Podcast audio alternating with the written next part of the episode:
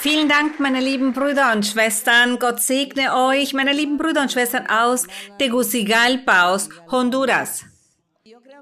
Und ich glaube, dass ihr von vielen verschiedenen Religionen gehört habt, dass ihr von vielen verschiedenen Christen an verschiedenen Orten schon gehört habt. Und vielleicht wart ihr auch in anderen christlichen Versammlungen schon gewesen. Und selbst waren wir auch in, zu einer anderen Zeit in einer anderen christlichen Versammlung. Doch Gott begann sich dann zu manifestieren mit seinem Heiligen Geist, mit den geistlichen Gaben. Diese wunderschöne Manifestation des Heiligen Geistes die aber auch leider falsch gedeutet wurde von einigen Religionen oder einigen religiösen Versammlungen. Und die sagen, dass wenn eine Person an Gott oder an Jesus Christus glaubt, dass sie dann sofort den Heiligen Geist hat. Und der Heilige Geist wird sicherlich zu diesem Menschen kommen, aber das bedeutet nicht, dass diese Person den Heiligen Geist im Herzen hat. Denn wer vom Heiligen Geist hat, muss auch zeigen, was er oder sie hat. Der Herr Jesus Christus, er sagte, wes das Herz voll ist, des geht der Mund über.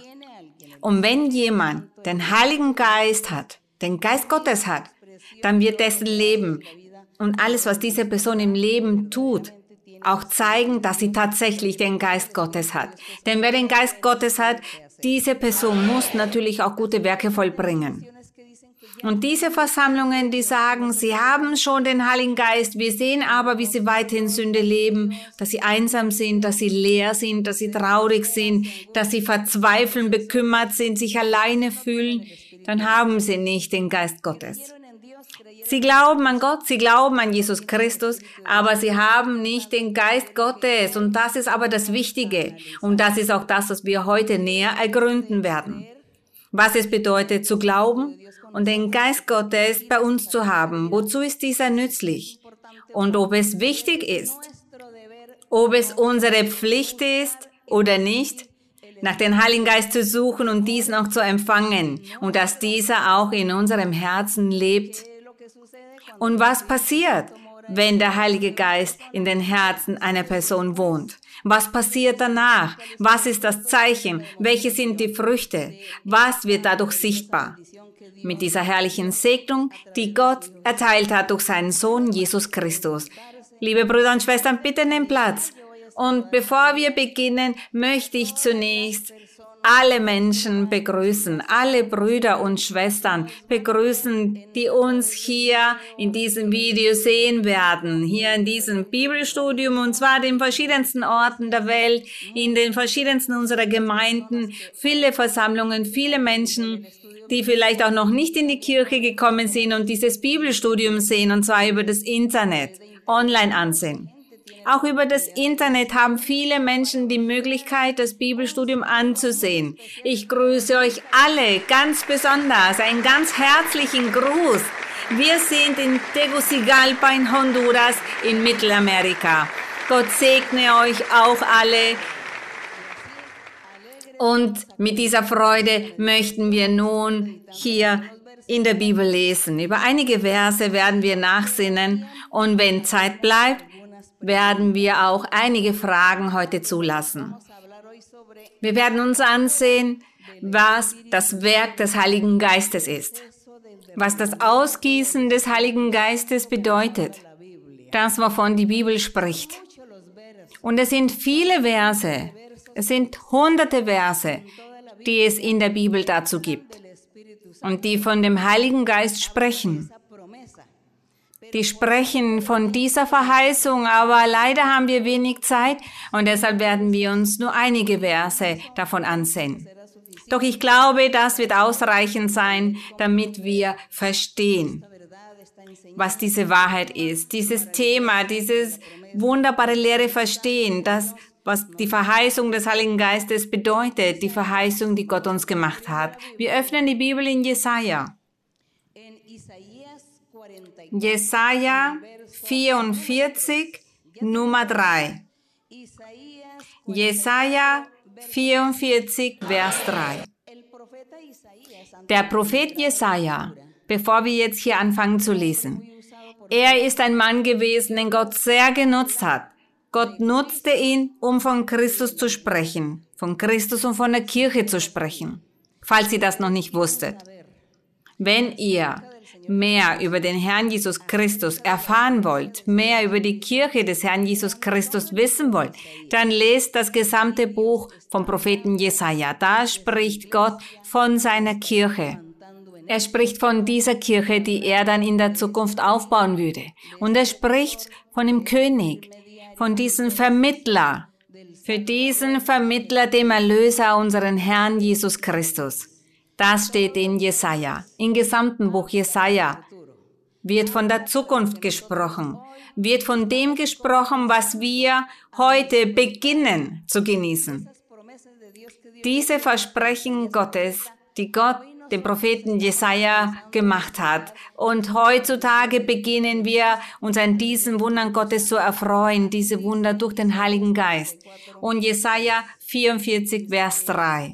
Da steht, ich lese aber zuerst Vers 2. So spricht der Herr, der dich gemacht und bereitet hat und der dir beisteht vom Mutterleibe an.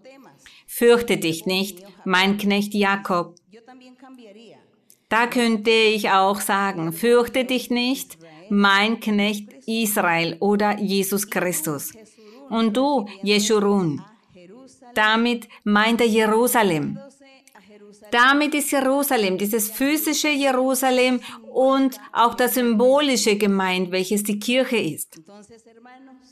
Brüder und Schwestern, habt ihr aufgepasst?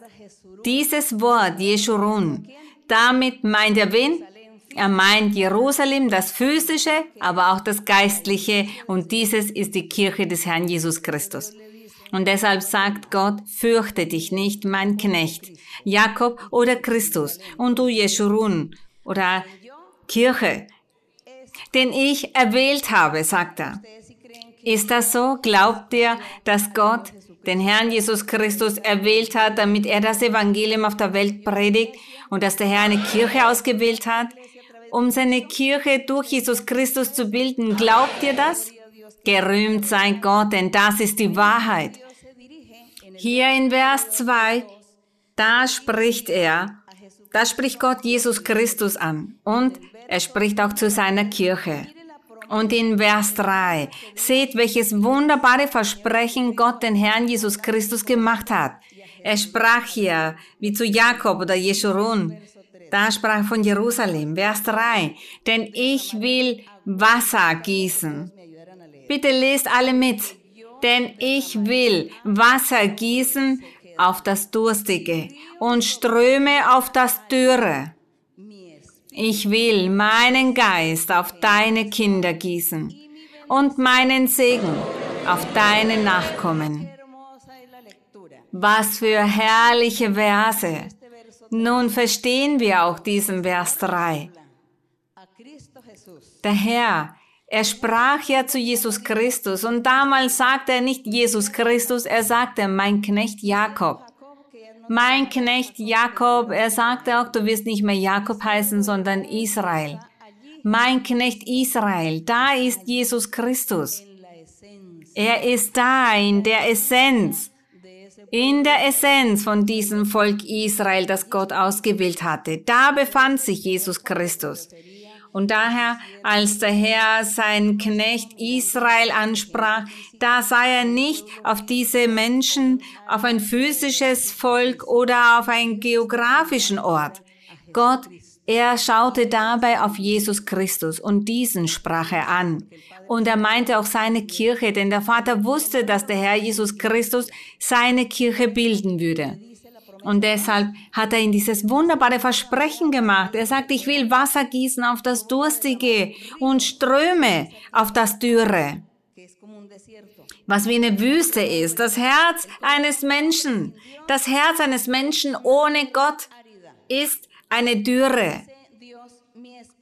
Und er sagt dann, Gott sagt, ich will meinen Geist auf deine Kinder gießen. Welche sind deine Kinder, deine Generation?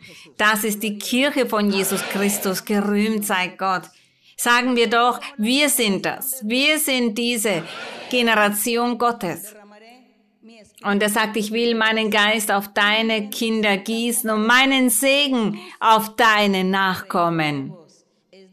Das bedeutet, die Kinder der Kinder, die Kindeskinder, die dann auch auf dem Weg Gottes gehen, die auf den Weg vom wahren Evangelium des Herrn Jesus Christus wandeln. Das sind die Nachkommen, die er meint. Welch Segnung! Das, was Gott uns hier verspricht, gerühmt sei er. Danke, mein Herr, denn im gesamten Buch Jesaja sehen wir das Versprechen für die Kirche. Wir haben aber nur diesen Vers gelesen und das ist für uns ausreichend. Nun gehen wir über zu Joel. Der Prophet Joel befindet sich nach dem Propheten Daniel. Nach Daniel kommt Hosea. Hesekiel, Daniel, Hosea und dann Joel. Joel Kapitel 3.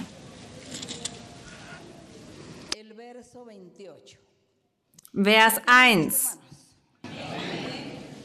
Seid ihr bereit? Da geht das Versprechen des Herrn weiter. Da macht er weiter Versprechen für die Zukunft. Und wisst ihr, wann diese Zukunft passiert? Diese Zukunft erleben wir bereits. Die Zukunft diese begann vor über 2000 Jahren, als der Herr Jesus Christus auf der Erde war, gestorben ist, gekreuzigt wurde, wieder auferstanden ist und die Apostel dann begannen, das Evangelium zu predigen. Da startete diese Zukunft, die gemeint ist. Und all die Versprechen, die Gott durch die Propheten im Altertum gemacht hat. Und Joel er begann hier für diese Zukunft zu prophezeien, aber die Zukunft erleben wir bereits. Bitte nicht vergessen. Seit wann erleben wir diese Zukunft, die hier gemeint ist? Seit über 2000 Jahren. Und Joel Kapitel 3, 1. Da macht weiterhin der Herr ein wunderbares Versprechen. Zuerst durch Jesaja, jetzt durch Joel. Und er sagt in Kapitel 3, 1, und nach diesem er sagt nach diesem, weil in dem vorigen Kapitel der Herr all die Strafen aufgezählt hat, die er über das Volk Israel kommen lassen wird dass der Herr sich von ihnen abwenden wird, dass sie nicht mehr die Manifestation Gottes haben würden, dass sie keine Propheten haben würden. Und es gab eine Zeit, in der der Herr augenscheinlich sein Volk Israel vergessen hat. 430 Jahre sind vergangen und in diesen 430 Jahren hat der Herr nicht an die Israeliten scheinbar gedacht und er sagte dann, ich werde Johannes den Täufer schicken und dann wird Jesus Christus kommen, um zu predigen. Das ist das, was passiert ist. Aber dazwischen vergingen 430 Jahre, wo der Herr sein Volk vergaß. Und deshalb sagt er, und nach diesem, nachdem diese 430 Jahre vorüber sind, nachdem all diese Strafen vorüber sind, und nach diesem will ich meinen Geist ausgießen über alles Fleisch. Lest ihr mit, Brüder und Schwestern. Er sagt, nach diesem will ich meinen Geist ausgießen über alles Fleisch. Das bedeutet, über alle Männer und Frauen. Über jeden Menschen. Männer und Frauen sind gemeint. Er sagt, ich will meinen Geist ausgießen über alle Menschen. Männer und Frauen. Das bedeutet über alles Fleisch. Und eure Söhne und Töchter sollen Weissagen. Eure Alten sollen Träume haben und eure Jünglinge sollen Gesichter sehen. Auch will ich zur selben Zeit über Knechte und Mägde meinen Geist ausgießen. Und wer ist da gemeint mit Knechte und Mägde?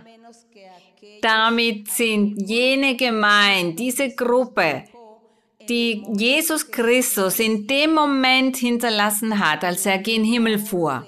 Und er gab ihnen ja eine Anweisung. Und er sagte, verlasst Jerusalem nicht. Bleibt in Jerusalem, bis die Kraft des Himmels über euch kommt und ihr ausgerüstet werden mit dieser Kraft des Himmels, mit dem Heiligen Geist. Das war seine Anweisung. Und sie haben ihm gehorcht. Und an diesem Tag, als sie den Herrn so sahen, waren es 500 Personen. Sie alle haben gesehen, wie der Herr zum Himmel aufgestiegen ist und eine Wolke ihn dann bedeckt hat. Und danach gehorchten sie, die Aposteln und all die anderen Jünger, Männer und Frauen gehören dazu. Jene, die an den Herrn geglaubt haben, diese blieben in Jerusalem und warteten, warteten auf das Versprechen vom Heiligen Geist. Sie mussten zuerst mit dieser Kraft des Himmels ausgerüstet werden und sie haben gehorcht. Und deshalb steht hier, auch will ich zur selben Zeit über Knechte und Mägde meinen Geist ausgießen und ich will Wunderzeichen geben am Himmel und auf Erden. Wunderzeichen, damit meint er, dass sich Gott manifestieren würde mit den geistlichen Gaben, mit diesen Engelszungen und dass sie prophetisch reden und Wunder und Zeichen tun. Das waren diese Wunderzeichen am Himmel und auf Erden. Auf Erden die Menschen, die all diese Wohltaten dann auch empfingen. Blut, Feuer und Rauchsäulen, sagt er auch. Ja, denn die Manifestation des Herrn, die es mit seinem Evangelium gab und gibt, durch seine Aposteln, durch seine Jünger damals, da wurde auch viel Blut vergossen, denn da begann die Verfolgung, die Bedrohungen, das Steinigen, die Schläge, das Opfern. Das für all jene, die dem Evangelium von Jesus Christus folgten und predigten. Deshalb steht hier Blut, Feuer und Rauchsäulen. Großes Chaos würde es da geben mit der Manifestation Gottes. Und er sagt dann weiter, die Sonne soll in Finsternis. Damit wollte Gott zu verstehen geben, dass das Volk Israel, das Volk Jerusalem, die Juden von der damaligen Zeit, vom Altertum, die auf eine Segnung Gottes warteten, doch zu ihrer Überraschung wurden sie enttäuscht, denn sie haben nicht das erhalten, was sie erwartet haben. Sie wollten einen physischen König, einen König als solchen, aus Fleisch und Blut, der dann dort regiert. Das haben sie erwartet. Aber es kam ein König, der geistlich ist, mit herrlichen Körper, heilig und vollkommen. Und sein Reich ist nicht physischer oder materieller Art, sondern geistlicher Art durch das jüdische Volk von damals. Sie haben das nicht toleriert, sie haben es nicht akzeptiert und gesagt, das ist nicht das, was wir erwartet haben. Wir haben nicht einen König erwartet, der sagt, dass alles geistlich ist und dass sein Reich auch geistlich ist und nicht von dieser Welt und nicht materiell ist. Nein, wir wollen einen König, einen physischen König, der hier regiert, 20, 30 Jahre regiert und stirbt und dann der nächste kommt. Das wollten sie. Das sagte das Volk Jerusalem, das Volk Israel. Und deshalb, sie waren, die damals auf der Welt so bedeutend waren. Sie waren bedeutend und sie leuchteten wie eine Sonne. All die anderen Völker, hörten immer wieder von Israel. Sie kannten das Volk Israel und sagten, die haben einen lebendigen, mächtigen Gott. Deshalb sagt er, die Sonne, das Volk Israel war eine Sonne, wie ein Mond, waren diese Leuchten, waren die Sterne, die geleuchtet haben. Die leuchteten vor all diesen anderen Nationen. Und heutzutage zum Beispiel die berühmten Menschen, Sänger oder Schauspieler nennt man ein Star der Star von Hollywood zum Beispiel. Und wer noch mehr Preise gewinnt, ist nicht mehr ein Stern, sondern vielleicht eine Sonne, um noch größer dargestellt zu werden. Und deshalb dieser Vergleich mit der Sonne. Und nach Gott, er hat all diese Vergleiche gemacht, damit wir Menschen es verstehen können. Was Gott da machte, was Gott tat mit seinem Volk. Was tat der Herr durch Jesus Christus, als er das Evangelium predigte, als er zum Himmel fuhr? Was hat der Herr Jesus getan? Er hat seine Kirche gebildet. Und diese Sonne und dieser Mond, sie haben ihren Glanz verloren, ihr Leuchten verloren, ihre Berühmtheit, ihre Berühmtheit, ihre Ehre verloren. Und deshalb sagt er, die Sonne soll in Finsternis und der Mond in Blut verwandelt werden. Er meinte das Volk Israel und der Mond in Blut. Ehe denn der große und schreckliche Tag des Herrn kommt. Sie haben all diese, dieses Leuchten, das, was sie Jahrhunderte gehabt haben, dieses Leuchten, verloren. Sie waren die obersten, sie waren die bedeutendsten Menschen, die es gab. Ein Volk, das von einem mächtigen Gott regiert wurde. Ein Gott, der nicht sichtbar war, aber ein Volk, das deshalb bewundert wurde. Und der Herr sagte, das wird aber enden. Ihr Leuchten, dieses Licht, ihre Berühmtheit, diese Ehre, all das wird dann nichtig sein. Und wer wird von da an die Sonne sein? Wer wird dann von da an die Mond sein? All diese Sterne, all diese Leuchten. Meine Kirche, sagte der Herr, gerühmt sei Gott. Die Kirche des Herrn. Diese hat dann diesen Titel an sich genommen, diesen Adelstitel, der von Gott erteilt wurde. Und er sagt dann weiter in Vers 5, bitte lest.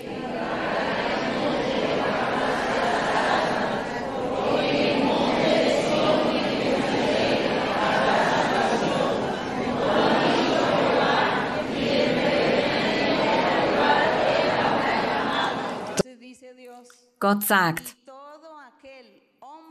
all jene Männer und Frauen, die den Namen des Herrn anrufen, das heißt, die glauben, die sich bekehren, an den Namen des Herrn glauben, an den Herrn Jesus Christus glauben, diese werden errettet sein.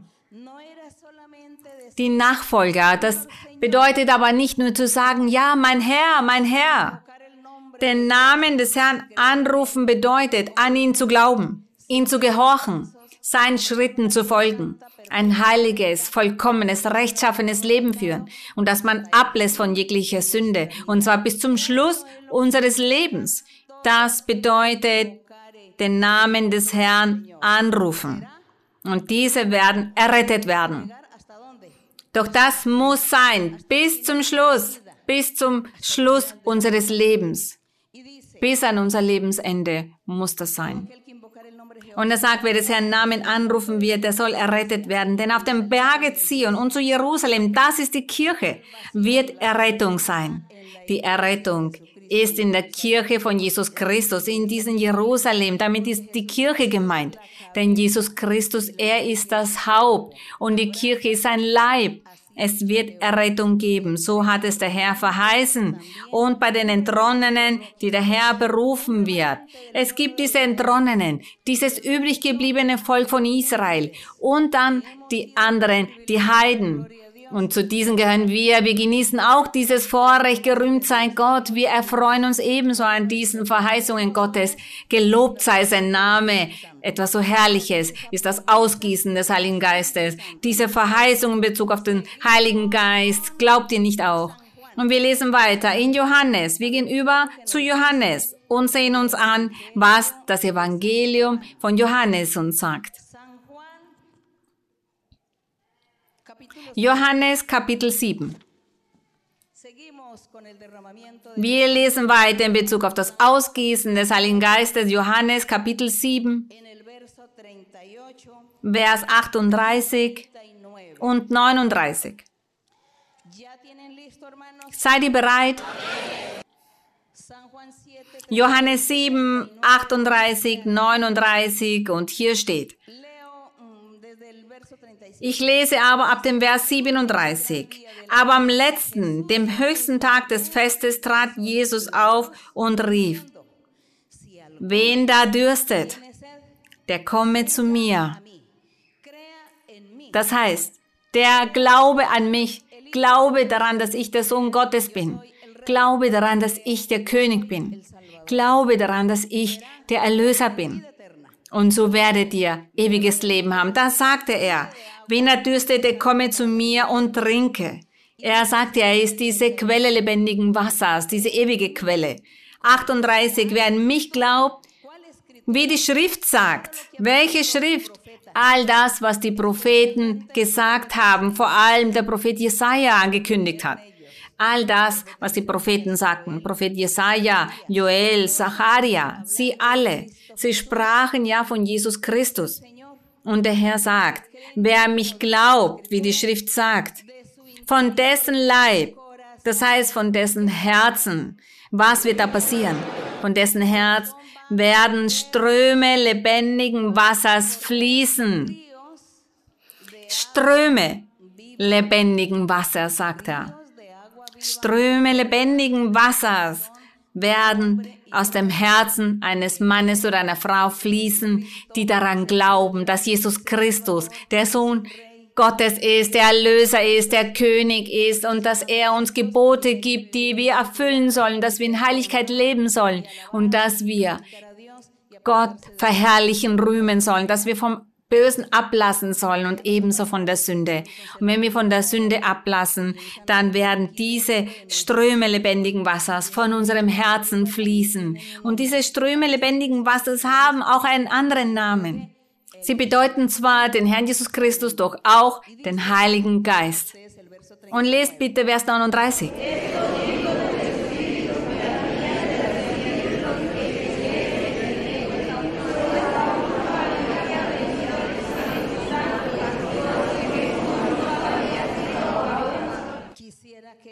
Ich hätte gern, dass ihr etwas lauter lest, denn es scheint, als ob ihr heute traurig seid. Ihr zeigt mir Traurigkeit. Doch wir werden zeigen, dass wir glücklich sind in dem Herrn. Lesen wir gemeinsam. Da sagt er aber von dem Geist, den die empfangen sollten, die an ihn glaubten. Denn der Geist war noch nicht da. Denn Jesus war noch nicht verherrlicht. So sollen wir lesen, mit Freude, mit Begeisterung. Denn wenn der Herr hört es, ihr so traurig lest, im Herzen traurig seid und dann sagt, das sagte er aber von dem Geist, den die empfangen sollten, die an ihn glaubten. Ich glaube, da wird der Herr weinen. Ich glaube, da wird er weinen und wird sagen, meine Kinder sind so traurig, anstatt glücklich zu sein. Wir müssen das Wort des Herrn mit Freude lesen, mit Freude im Herzen lesen. Das sagte er aber von dem Geist, den die empfangen sollten, die an ihn glaubten, an Jesus Christus glaubten. Denn der Geist war noch nicht da. Denn Jesus war noch nicht verherrlicht. Er war noch nicht verherrlicht worden. Und worauf wartete der Herr, um verherrlicht zu werden? Der Herr war ja noch nicht auf der Erde. Er war noch nicht unter seinen Jüngern und Aposteln und predigte das Evangelium. Aber der Herr, er würde dann gen Himmel fahren. Er würde dann erhoben werden. Doch da der Herr noch nicht zum Himmel gefahren war, deshalb konnte der Heilige Geist noch nicht niederkommen. Nun gehen wir über zu Johannes 14. Johannes 14, wir waren zuerst in Kapitel 7, nun gehen wir über zu Johannes 14. Johannes 14, Vers 16. Johannes 14, 16, da steht, der Herr Jesus Christus er hat hier weiter gepredigt und gelehrt und diese wunderbaren Verheißungen gemacht. Und er sagte in Vers 15 zuerst, liebt ihr mich? Zu wen sprach er da? Zu seinen Aposteln, zu seinen Jüngern, zu allen Menschen, die bei ihm waren und seine Botschaft, seine Predigt anhörten. Und er sagte, liebt ihr mich, so werdet ihr meine Gebote halten. Und ich will den Vater bitten und er wird euch einen anderen, einen anderen Tröster geben, dass er bei euch sei in Ewigkeit. Bitte, seid aufmerksam. Der Herr Jesus sagte hier nicht nur für eine Zeit. Er sagte, er wird euch einen anderen Tröster geben für eine Zeit. Nein, er sagte, in Ewigkeit. Es gibt nämlich Religionen. Und ich habe von religiösen Versammlungen gehört, dass sie sagen, dass der Heilige Geist, dass die Propheten, dass die prophetische Rede, die Prophezeiung, dass das nur für die Zeit der Aposteln war. Das sagen sie. Und dass wir heutzutage kein Recht mehr darauf haben, dass der Herr uns heutzutage nichts gibt. Doch was sagt er hier? Ich werde es nochmal lesen. Und ich will den Vater bitten, und er wird euch einen anderen Tröster, das ist der Heilige Geist, geben, dass er bei euch sei, und zwar in Ewigkeit. Hier sagt er nicht, bis ihr zwölf Aposteln dann sterbt. Nein, er sagte in Ewigkeit. Und hat die Welt bereits aufgehört zu sein? Nein, wir stehen doch hier, wir sind hier, die Welt hat noch nicht aufgehört. Und deshalb bewahren wir diese Hoffnung.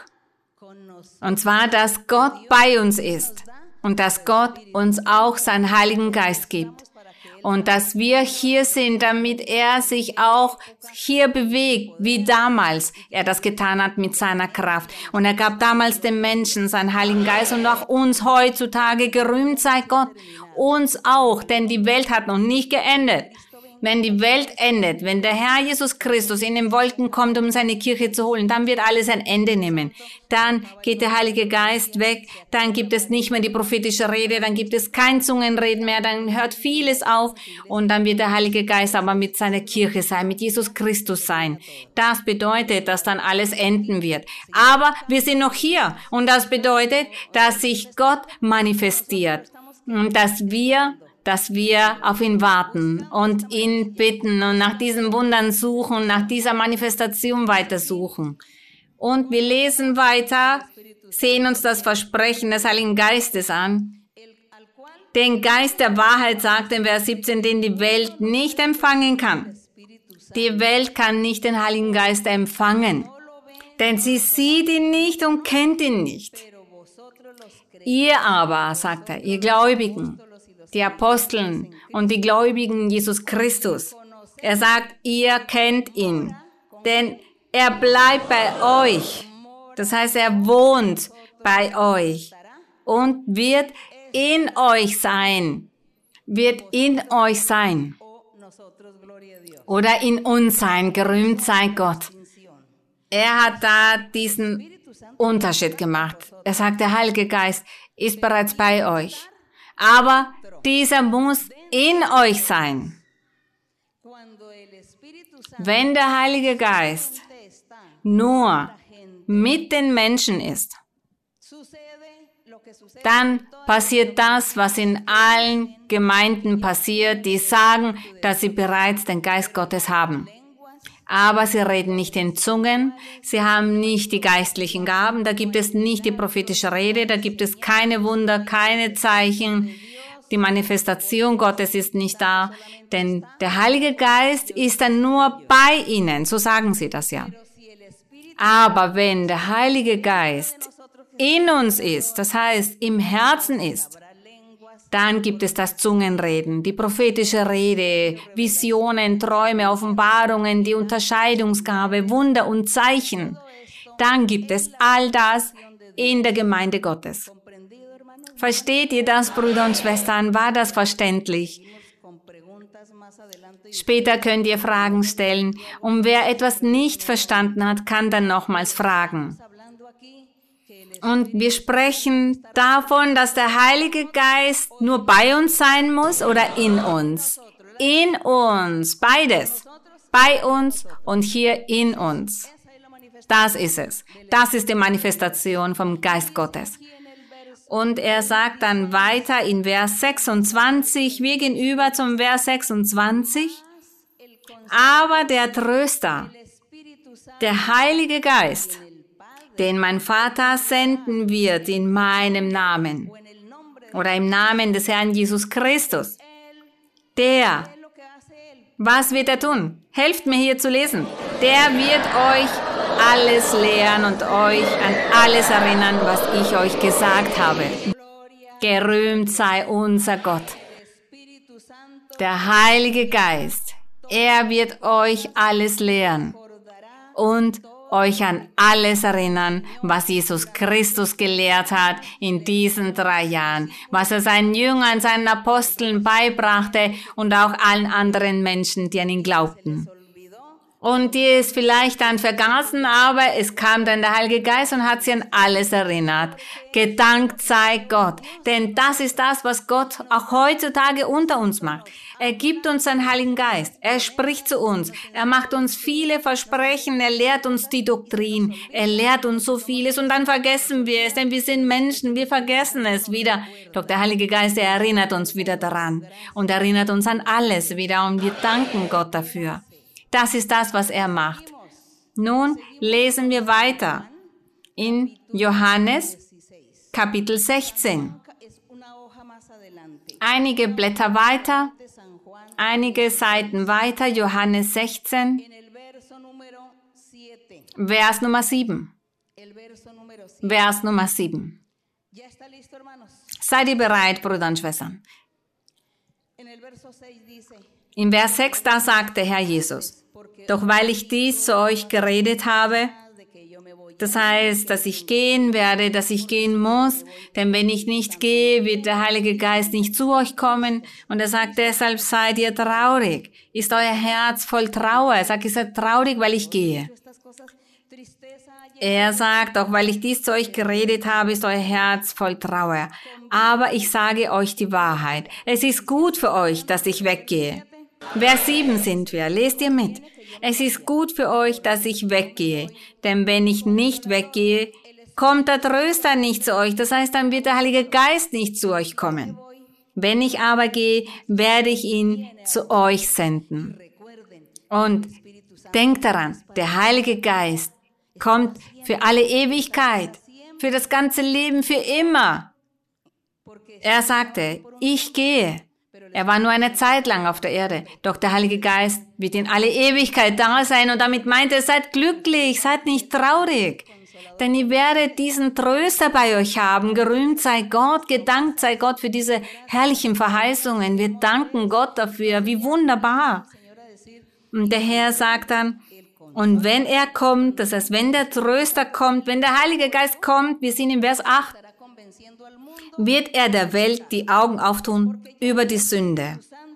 Ja, denn der Heilige Geist, er geht in das Herz eines Menschen und sagt dann zu diesem, du bist boshaft, du bist ein Lügner, du bist sehr neidisch. Ich werde dir diesen Neid nehmen, ich werde dir diese Heiligkeit geben, ich werde dir die Vollkommenheit geben.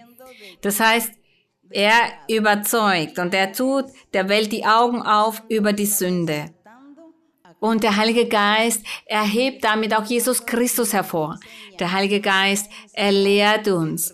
Er lehrt uns den Respekt Jesus Christus gegenüber. Und dass wir an Jesus Christus glauben. Und dass wir seinen Willen tun. Der Heilige Geist, er lehrt uns die Gebote, das Wort Gottes. All das lehrt uns der Heilige Geist. Und deshalb sagt er, er wird der Welt die Augen auftun über die Sünde und über die Gerechtigkeit auch.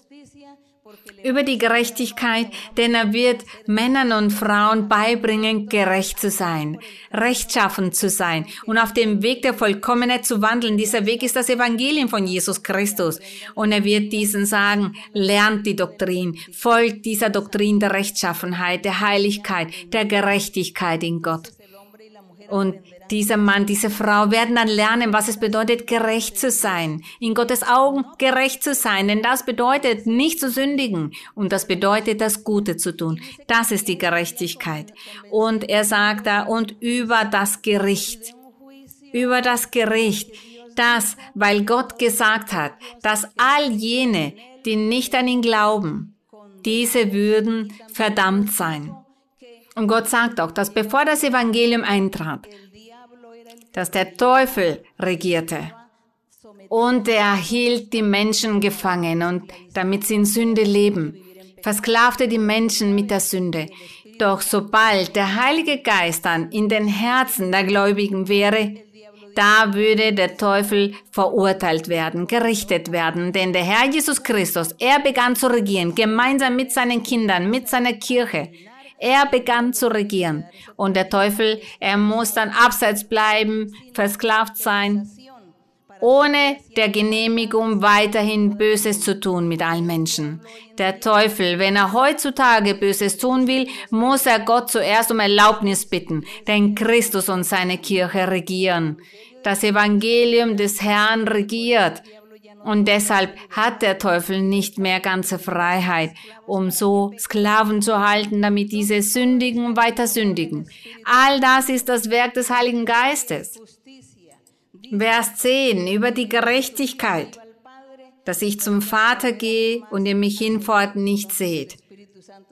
Der Heilige Geist er hatte auch die Aufgabe, diese Gerechtigkeit zu lehren, was es bedeutet, gerecht zu sein, heilig, rechtschaffen zu sein, nicht zu sündigen.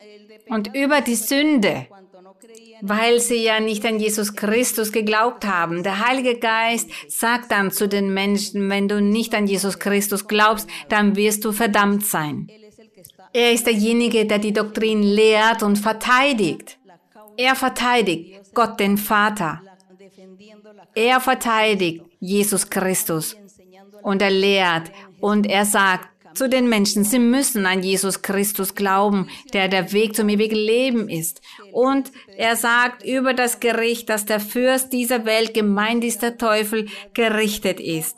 Gott hat ihn bereits verurteilt wegen des Evangeliums von Jesus Christus, weil Jesus Christus gekreuzigt wurde und am dritten Tag wieder auferstanden ist. Er hat somit den Sieg davon getragen, er triumphierte über all diese Machenschaften des Teufels. Der Teufel wurde überwunden, Jesus Christus hat ihn am Kreuz überwunden. Und da überwunden wurde, hat der Herr ihn verurteilt, ihn verdammt ihn seine Macht entnommen und in den Pfuhl aus Feuer geworfen. Das steht in Apokalypse. Das ist das Werk des Heiligen Geistes das, was er heutzutage in den Herzen von all jenen macht, die an Jesus Christus glauben, als Sohn Gottes und als den Erlöser der Welt glauben, an diesen geistlichen König. Der Heilige Geist, er hat auch die Aufgabe, uns das beizubringen, uns das zu bestätigen, und zwar, dass wir auf den Weg der Gerechtigkeit, der Rechtschaffenheit wandeln. Und er spricht von Jesus Christus und er erhebt ihn. Er stellt ihn ganz hoch und das ist das Werk des Heiligen Geistes. Geistes. Das bedeutet das Ausgießen des Heiligen Geistes. Und deshalb kämpfen wir darum, damit wir den Heiligen Geist in uns haben. Nicht nur, dass Gott uns ansieht, uns anhört, sondern dass er dann auch in uns wohnt, in unserem Wesen wohnt und damit wir so in Zungen reden, prophetisch reden, viele Wunder und Zeichen machen. Amen. Wie viele von euch wünschen sich, den Geist hier in sich zu tragen? Deshalb muss man beginnen, und dafür kämpfen, in Engelszungen zu reden. Das ist der erste Schritt. Um dann zu sagen, dass wir den Heiligen Geist in uns tragen, muss man in Zungen reden. Das bedeutet, die Taufe mit dem Heiligen Geist erhalten. Vers 14, hier in Johannes 14, da steht, er wird mich verherrlichen. Er sagt, er, der Heilige Geist wird mich verherrlichen, denn von dem meinen wird er es nehmen und euch verkündigen. Das ist das Werk des Heiligen Geistes. Er sagt, er wird Jesus Christus verherrlichen und er wird von denen nehmen, was er ist, was er weiß, davon wird er nehmen, um uns das zu erkennen zu geben. Gerühmt sei Gott.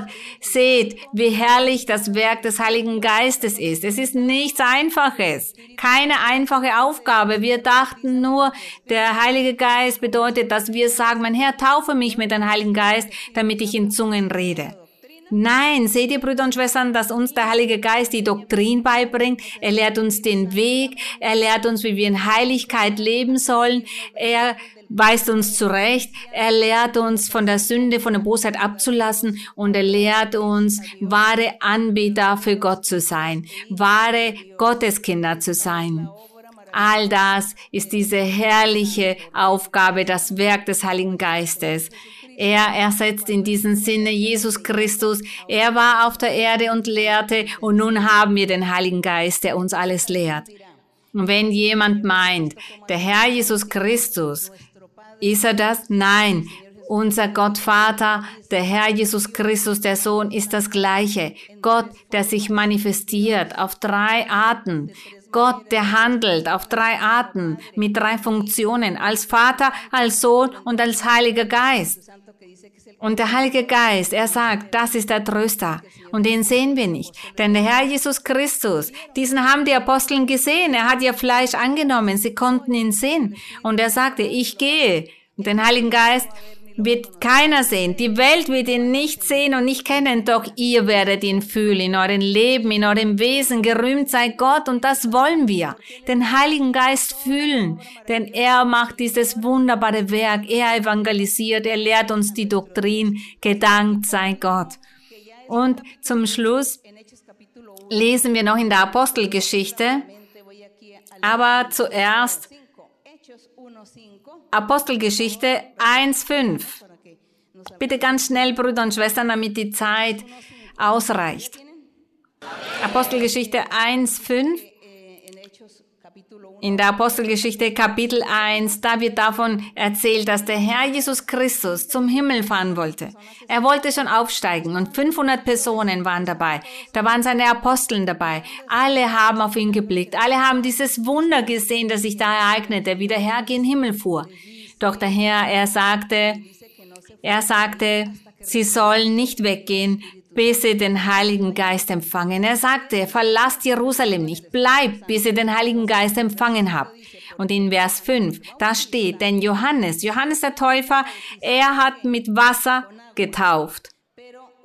Ihr aber, ihr, sagte er auch zu den Aposteln und zu den anderen Gläubigen, ihr aber sollt mit dem Heiligen Geist getauft werden, mit dem Heiligen Geist. Und wann? Nicht lange nach diesen Tagen. Er sagte, bleibt hier in Jerusalem, denn ihr müsst zuerst getauft werden mit dem Heiligen Geist. Denn Johannes, der Täufer, er hat mit Wasser getauft, aber Jesus Christus, er würde mit dem Heiligen Geist und mit Feuer taufen. Und deshalb sagt er, bleibt hier. Und sie haben ihm gehorcht. Und was passierte dann? Wir sehen das hier in Kapitel 2. Apostelgeschichte 2, da sehen wir, was am Pfingsttag passierte.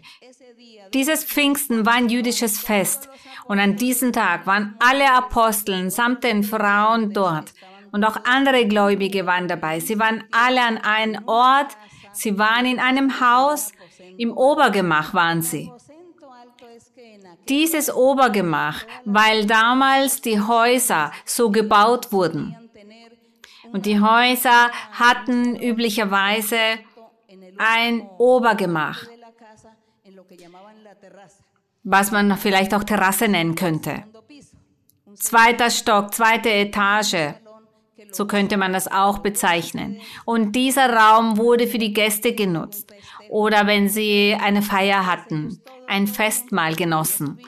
Und alle, die ein Haus bauten, bauten auch ein Obergemach. So nannte man das. Und an diesem Ort haben sie alle begonnen zu beten. Sie beteten und warteten auf die Taufe mit dem Heiligen Geist. Sie warteten auf die Verheißung des Heiligen Geistes. Und davon wird hier berichtet. Sie haben alle gebetet in diesem Obergemach und plötzlich im Vers 2 und es geschah plötzlich ein Brausen vom Himmel, wie von einem gewaltigen Sturm und erfüllte das ganze Haus, in dem sie saßen. Und es erschienen ihnen Zungen, zerteilt und wie von Feuer, und setzten sich auf einen jeden von ihnen. Gemeint waren alle Anwesende. Lest bitte Vers 4.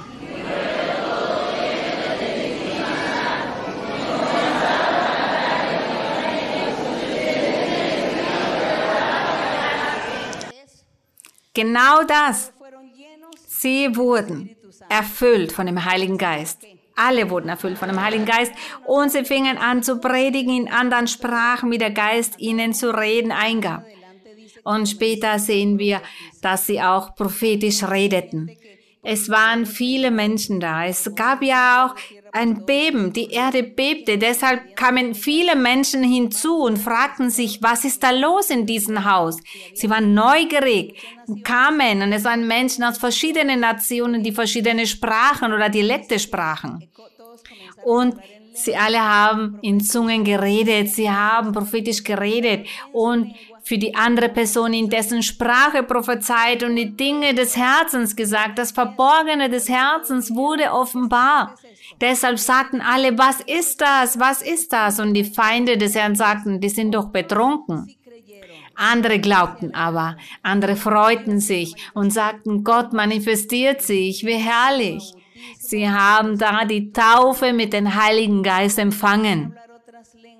Und sie begannen in anderen Sprachen zu reden, sie begannen zu prophezeien und das ist das Zeichen.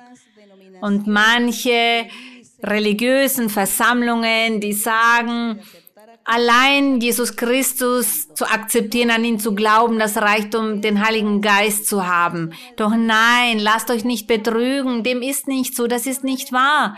Man muss in Engelszungen reden. Es muss sich auf eine andere Art und Weise offenbaren, und zwar indem man in Zungen redet. Und Gott beginnt dann auch die Gaben des Geistes auszuteilen. Die Menschen müssen auch prophetisch reden.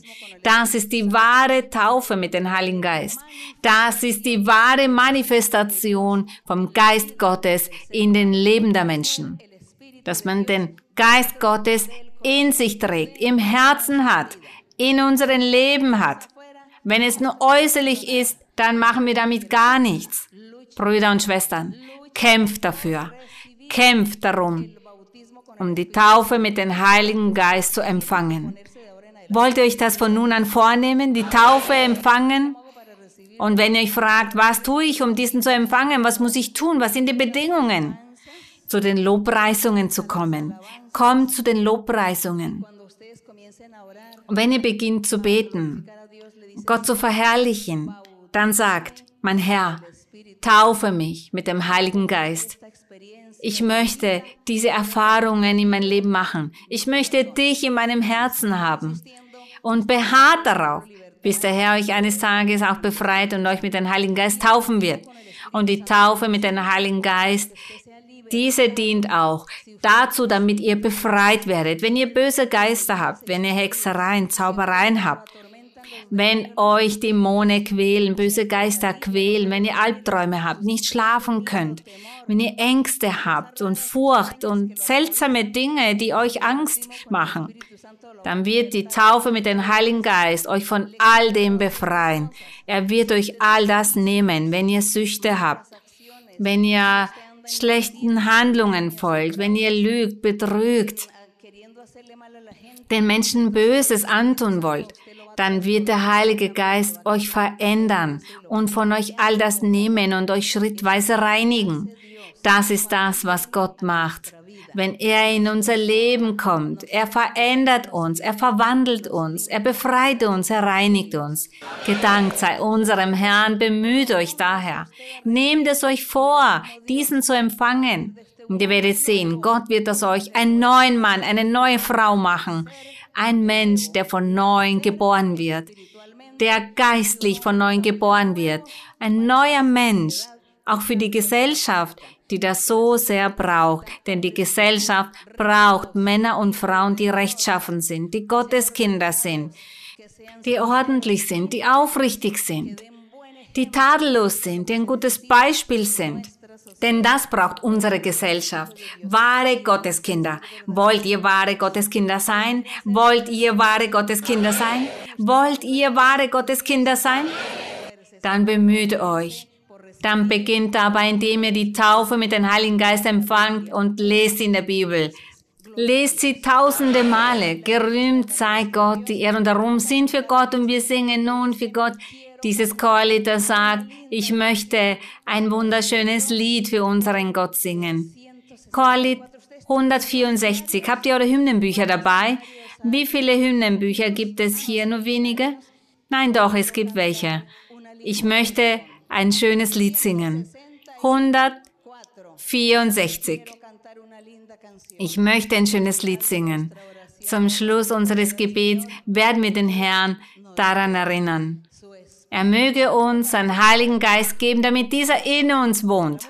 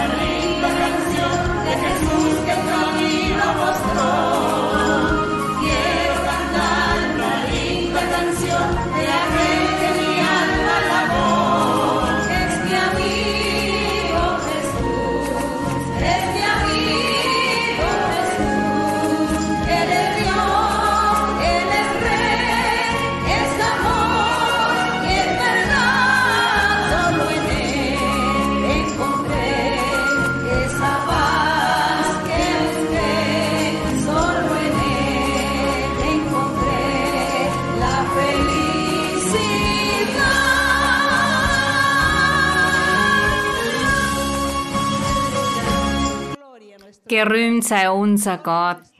Gerühmt sei unser Vater. Gesegnet und gelobt sei der Herr. Gedankt sei unserem Herrn. Gerühmt sei Gott. Gesegnet sei Gott. Und wir sollten, wir sollten uns immer die Zeit nehmen, damit wir uns inspirieren lassen und für den Herrn singen. Wörter, die dann von unserem Herzen kommen. Denn wir, wir können Komponisten sein, aber nicht für die Welt, nicht um uns zu zeigen, nicht damit die Menschen uns hören, sondern damit Gott uns hört. Und dass wir sagen, mein Herr, ich möchte dich lieben, ich möchte dich loben, es ist so herrlich, dir zu dienen und dass wir uns die Zeit nehmen, auch zu Hause, dort, wo wir leben und dass wir für Gott ein Lied komponieren, Text und Melodie dazu und das immer wieder singen. Glaubt ihr nicht auch, dass das etwas Wunderschönes wäre? Der Herr wäre glücklich darüber. Er wäre sehr glücklich darüber. Deshalb möchte ich euch dazu motivieren, dass ihr Komponisten und Sänger für Gott seid. Gott segne euch. Gott möge bei euch sein und euch befreien. Wir werden nun beten damit der Herr heilt, damit er befreit, damit Gott seine Versprechen jeden einzelnen von euch erfüllt. Wir werden nun dieses Gebet machen. Und es soll auch all jene umfassen, die das im Internet sehen werden, dieses Bibelstudium dann sehen werden. Hebt eure Hände oder legt die Hände auf das Herz und bittet Gott um Wunder und Zeichen. So werden wir nun unser Gebet machen. Wir beten nun in diesem Moment und wir bitten Gott, er möge sich unter uns manifestieren. Mein Herr, allmächtiger Gott, himmlischer Vater, wir danken dir, mein Herr. Wir möchten dir danken, denn wir durften hier vor deiner Anwesenheit stehen und dieses Bibelstudium abhalten und deine Lehre austeilen und von dir sprechen und das erklären, was du uns beigebracht hast. Und Gott, mein Vater, ich bitte dich, dass du deine mächtige Hand ausstreckst über all jene, die hier anwesend sind und auch über all jene, die uns in dem Video und über das Internet sehen werden. Mache Wunder und Zeichen. Und mein Herr, zuerst bitte ich dich um die körperliche Gesundheit, dass du deine mächtige Hand ausstreckst, die heilst und über jegliche Krankheit legst, über die physischen Krankheiten des Körpers vom Kopf bis Fuß, dass deine mächtige Hand heilen möge und dass du Schmerzen nimmst, dass du Schmerzen und Leiden nimmst, jegliche Erkrankungen nimmst, der Haut, der Knochen, der inneren Organe. Mein Herr, ich bitte dich auch, dass du die psychischen Erkrankungen nimmst, die Hexereien, die Zaubereien. Nimm, mein Herr, jeden bösen Geist der Krankheit, in jedem Menschen. Reinige, befreie, zerstöre die Ketten und die Fesseln, zerstöre das Werk des Feindes und ich bitte dich, dass du heilst, dass du auch psychisch alle heilst, die gequält werden durch unreine Geister, die sie nicht klar denken lassen, und die nicht zulassen, dass sie arbeiten können und für sich selbst aufkommen und dass sie im Leben auch alles machen können. Mein Herr, ich bitte dich, strecke deine Hand aus und befreie, befreie all jene, die gequält werden von bösen Geistern. Nimm die Hexereien und die Zaubereien, befreie, treib aus jeden bösen Geist, jeden bösen Geist der Krankheit, reinige, zerstöre die Ketten und die Fesseln. Nimm jede Fessel des Todes, mein Herr, und ich bitte dich auch, heiliger Vater, um die Bedarfe von jedem Einzelnen, die materiellen Bedarfe, die physischen Bedarfe. Mein Herr, decke jeden Bedarf. Eröffne Wege der Segnungen. Segnungen, materielle und geistliche Segnungen. Gib ihnen das, was sie brauchen, auf das sie Unterkunft haben, dass sie Arbeit haben, dass sie Nahrung haben, dass sie Kleidung haben, dass sie Bildung haben und dass es Harmonie gibt, in der Familie auch diese Stabilität gibt, dass es Verständnis gibt in ihren Zuhause, mit ihren Familien, dass es Harmonie gibt. Vater, ich bitte dich auch, dass wenn einer von ihnen einen Herzenswunsch hat, dass einer von ihnen einen bestimmten Wunsch hast, eine bestimmte Bitte hast, dass du, mein Herr, auch diese Herzenswünsche gewährst und dass du den Bitten nachkommst. Danke, himmlischer Vater. Denn du hast deine Hand ausgestreckt, du hast deine Hand über alle Bedürftigen gelegt, über alle, die bekümmert sind, über die Armen gelegt, über all jene, die dich brauchen. Gib ihnen Frieden und die Freude, schenk ihnen Fröhlichkeit. Danke, Vater. Im Namen von Jesus Christus, deinem geliebten Sohn, bitte ich dich darum, mein Vater, im Namen Jesus Christus. Ich danke dir für ihn ist der Ruhm, die Lobpreisung, die Ehre. Danke Gott, du bist unser Gott, unser Vater, unser Erlöser, unser König. Gesegnet und gelobt sei dein Name auf ewig. El gozo del Señor mi fortaleza es. El gozo del Señor mi fortaleza